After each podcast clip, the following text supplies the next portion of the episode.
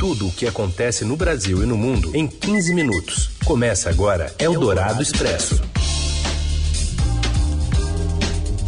Olá, seja muito bem-vinda, bem-vindo. Tá começando por aqui o Eldorado Expresso, edição desta segunda-feira, abrindo a semana e também trazendo para você a atualização do que de mais importante acontece no Brasil e no mundo. Eu sou a Carolina Ercolim, comigo Heisen Abac. Fala, Heisen. Oi, Carol, boa tarde para você e para os ouvintes com a gente no FM 107,3 da Eldorado, no nosso aplicativo e no site, o radioeldorado.com.br. E um alô para quem nos acompanha em podcast em qualquer horário. Vamos aos destaques desta segunda, 30 de maio. Já passa de 90 o número de mortos pela chuva em Pernambuco. Em visita à região, o presidente Jair Bolsonaro disse que catástrofes acontecem. A safra brasileira de grãos pode ser a mais cara da história por causa da pressão com os custos dos fertilizantes e do óleo diesel. E ainda o uso de câmeras por policiais no Rio e um alerta sobre a quarta onda de Covid no Brasil. É o Dourado Expresso. Tudo o que acontece no Brasil e no mundo em 15 minutos. Subiu para 91 o número de vítimas das chuvas do Recife, de acordo com a atualização realizada pelo Corpo de Bombeiros nesta segunda.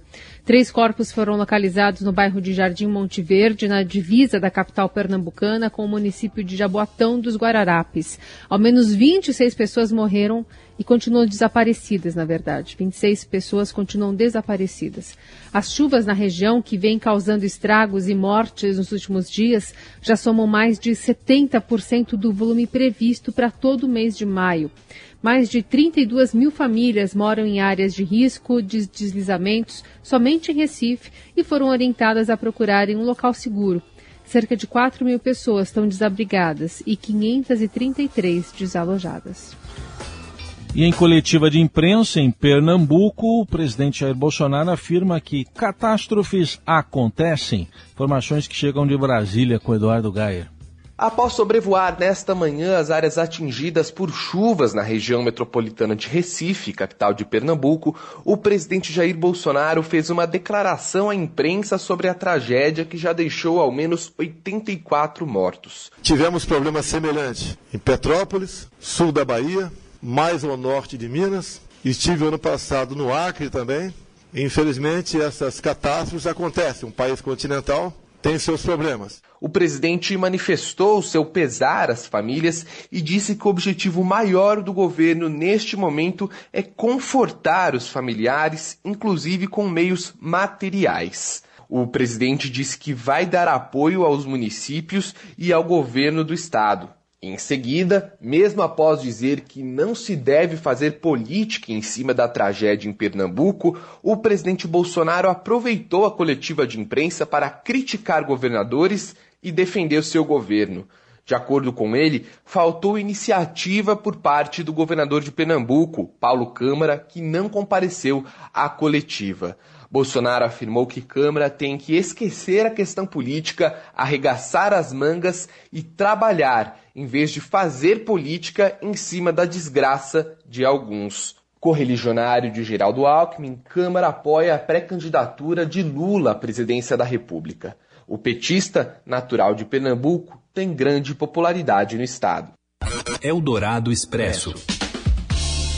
Apuração exclusiva do Estadão indica que o governo fez um PIX de 3 milhões e 200 mil reais na conta de prefeitos às vésperas das eleições, com apoio até para show de Gustavo Lima. Informações com o repórter Daniel Vetterman. Boa tarde.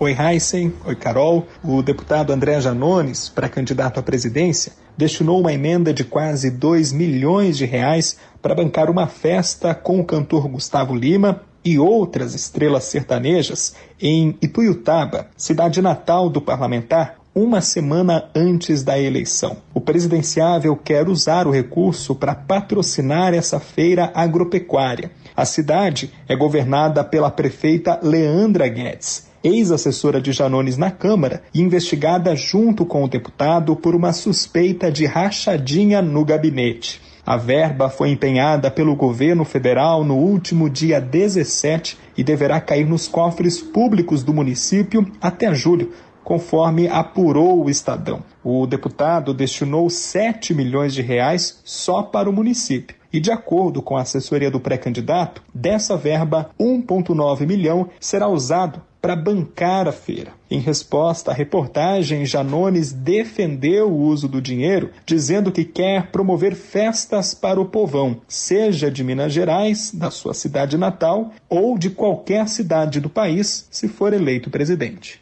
Eldorado Expresso. A forte pressão de custos dos insumos deve levar os agricultores do país a plantar neste ano a safra mais cara da história. Segundo a Confederação Nacional da Agricultura e Pecuária, o gasto médio para a produção de um hectare deve crescer quase 50% para a soja e o milho em relação à última safra. Entre os fatores apontados para o salto estão a guerra na Ucrânia, grande fornecedor de adubo para o Brasil, e a crise energética e logística da China, onde estão as fábricas de defensivos, além da alta do diesel também por aqui. O impacto na inflação dos alimentos vai depender da situação do mercado na hora da comercialização da safra. Para o colunista da Rádio Dourado, José Luiz Tejon, com o cenário, agricultores poderão optar por diminuir suas áreas de cultivo para lidar com a insegurança agricultores vão plantar agora, mas ninguém sabe exatamente o que acontece na hora da colheita. Então é uma pressão muito grande de eficiência nesse assunto todo. O dinheiro que o Brasil tem usado para o crédito rural é um dinheirinho. Nesse cenário, se você for um agricultor, você vai ter um compromisso de custo em fertilizante, 140%, defensivos 60, 70, o dobro do preço, sementes da mesma forma, além da energia e de todos os outros fatores. Então, aquele agricultor que não tem muita confiança, que também entra o fatores climáticos, ele fica com receio. Então pode haver, por parte dos produtores, gente que não vai querer tomar risco, tirar do bolso. E pode haver, o que seria terrível para o Brasil, uma diminuição diária. Eldorado Expresso. Há quatro meses da eleição presidencial, a economia aparece como o fator mais importante para a definição do pleito. A avaliação é de Silvio Cassione, mestre em ciência política pela UNB, diretor da consultoria Eurásia Group e colunista do Estadão. Em entrevista à Rádio Eldorado, ele disse que a inflação e o desemprego devem estar no centro do debate eleitoral.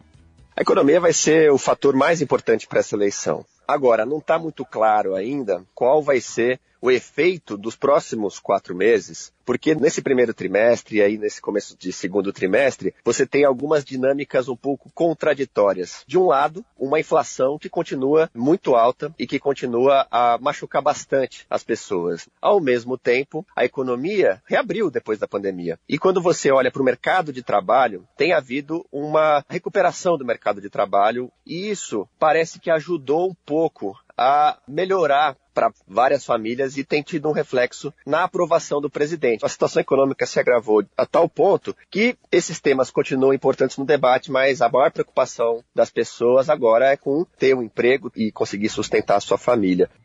Eldorado Expresso. Falando de saúde, São Paulo começa a aplicar nesta segunda a terceira dose contra a Covid em adolescentes. Isabela Moia, boa tarde. Boa tarde, Carol e Heisen. A partir de hoje, adolescentes de 12 a 17 anos já podem receber a dose de reforço da vacina contra a Covid. Mas para isso precisam ter tomado a segunda dose há pelo menos quatro meses serão aplicados os imunizantes da Pfizer e Coronavac de acordo com a disponibilidade. E lembrando que a recomendação de imunização também vale para adolescentes e gestantes puérperas. No caso dos adolescentes imunocomprometidos, apenas a vacina da Pfizer deve ser utilizada. E a infectologista Luana Araújo avalia que o Brasil já vive, assim como a Argentina, a quarta onda de Covid. No entanto, ela afirma que a subnotificação de casos prejudica governos a mensurar o tamanho da pandemia e a adoção de políticas públicas para impedir o avanço das contaminações. Em entrevista à Rádio Eldorado, a mestra pela Universidade Johns Hopkins classifica como preocupante a subnotificação de testes rápidos positivos pela população e a baixa adesão às terceiras e quartas doses da vacina.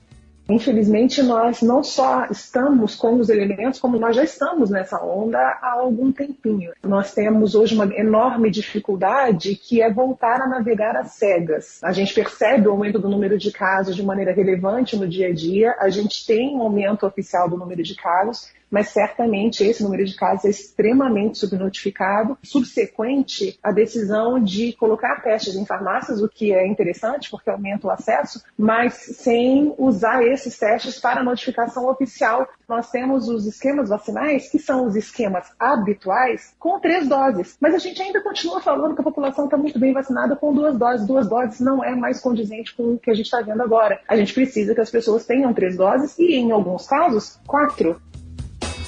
Para Luana Araújo, governos erraram em relaxar medidas de proteção sem campanha de risco pessoal. Espaços como escolas, por exemplo, nunca deveriam ter desobrigado o uso de máscaras. A médica explica que as novas variantes da Omicron permitem a reinfecção do paciente em até 30 dias e que somente as três doses da vacina podem proteger a população de casos graves e por um período mais longo. Eldorado Expresso. Lá no Rio de Janeiro, o governador Cláudio Castro disse que a apreensão de armas justifica aquela operação com 23 mortos da semana passada na Vila Cruzeiro. Fala, Márcia Dozan. Olá, Carol, olá, Heisen, olá a todos. O governador do Rio, Cláudio Castro, defendeu nesta segunda-feira a operação da semana passada na Vila Cruzeiro, aqui na zona norte do Rio de Janeiro, que resultou na morte de pelo menos 23 pessoas. Tivemos uma operação que foi muito criticada.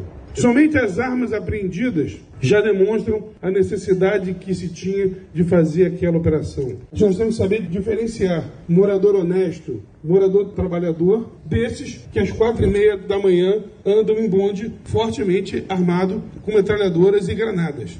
A declaração do governador foi dada ao lado do comandante da PM, num evento na Zona Sul do Rio de Janeiro, em Copacabana, onde foi anunciado o início da operação de câmeras de vídeo acopladas ao uniforme de PMs. Essa operação começa nesta segunda-feira em nove batalhões da cidade e vai atingir um total de 1,6 mil policiais militares, mas a previsão é que nos próximos meses ela chegue a mais de 21 mil agentes da Polícia Militar do Rio de Janeiro. O governador também foi questionado se essas câmeras serão utilizadas por forças especiais em incursões nas favelas. Ele deu uma desconversada. Ele falou o seguinte: nós não podemos colocar o policial em risco, então, se for filmada a entrada em favelas, dependendo por que ponto da favela, por onde estão circulando os PMs, isso pode colocar a ação em risco. Mas ele deu a entender também que isso poderá acontecer no futuro, segundo ele, quando houver um aprendizado sobre como se deve utilizar esse equipamento. Quanto ao equipamento em si, o comandante da PM, o coronel Luiz Henrique, disse que ele serve para proteger o policial militar e que vai também servir para mostrar a excelência do trabalho da Polícia Militar Carioca. Por hora era isso e abraço a todos. Você ouve Eldorado Expresso. Seguimos com as principais notícias desta segunda-feira. Tropas russas e ucranianas trocaram fogo a curta distância nas últimas horas durante a tentativa dos invasores de assumir o controle de Severodonetsk, na região separatista de Luhansk, no leste da Ucrânia. Além de avançar por terra, os russos também bombardearam a cidade. O presidente ucraniano Volodymyr Zelensky afirmou ontem, durante visita a Kharkiv, também no leste do país, que a situação na região é indescritivelmente difícil. Os russos concentraram esforços nas últimas semanas no leste da Ucrânia após fracassar em controlar a capital do país, Kiev, e outras localidades estratégicas. A guerra na Ucrânia foi iniciada há 96 dias e vai completar 100 dias na sexta-feira. Eldorado Expresso. Com um surpreendente avanço na reta final da campanha, o populista de direita Rodolfo Hernandes desbancou o candidato da direita tradicional Frederico Fico Guterres nas eleições presidenciais da Colômbia. A disputa no segundo turno será contra o esquerdista Gustavo Petro, um ex-guerrilheiro e ex-prefeito de Bogotá, que concorre pela terceira vez ao cargo. Petro obteve 40% dos votos nas eleições de ontem. Hernandes, um magnata do setor da construção civil com patrimônio avaliado em 100 milhões de dólares, ficou com 28%. Encampando um discurso, discurso antissistema e de ataque à corrupção dos partidos políticos, Hernandes cativou um eleitorado insatisfeito com a direita tradicional que apoiava Gutierrez, ligado ao atual presidente Ivan Duque. O segundo turno será no dia 19 de junho. Alguns nomes da direita tradicional já declararam apoio ao radical de direita Rodolfo Hernandes. Eldorado Expresso. Maradona ganha homenagem num avião na Argentina, um avião envelopado com a imagem do jogador. Conta mais, Robson Morelli.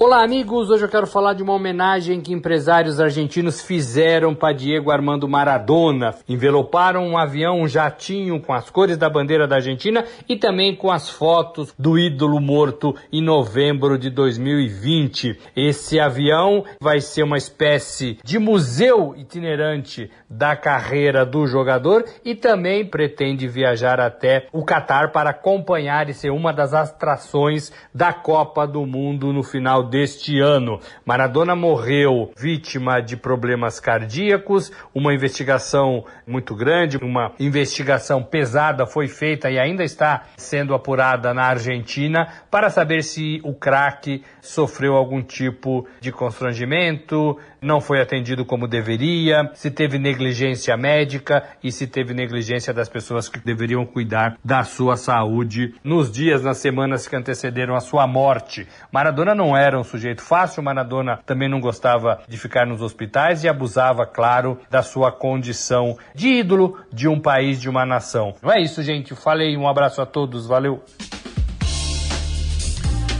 Valeu também pela companhia que vocês, né, que estão aqui conosco. Amanhã a gente está de volta com mais uma edição do Eldorado Expresso para comentar, escrever para a gente. A hashtag é Eldorado Expresso também nas redes sociais. Valeu, Heisen. Valeu, Carol. Boa semana para todo mundo. Até amanhã.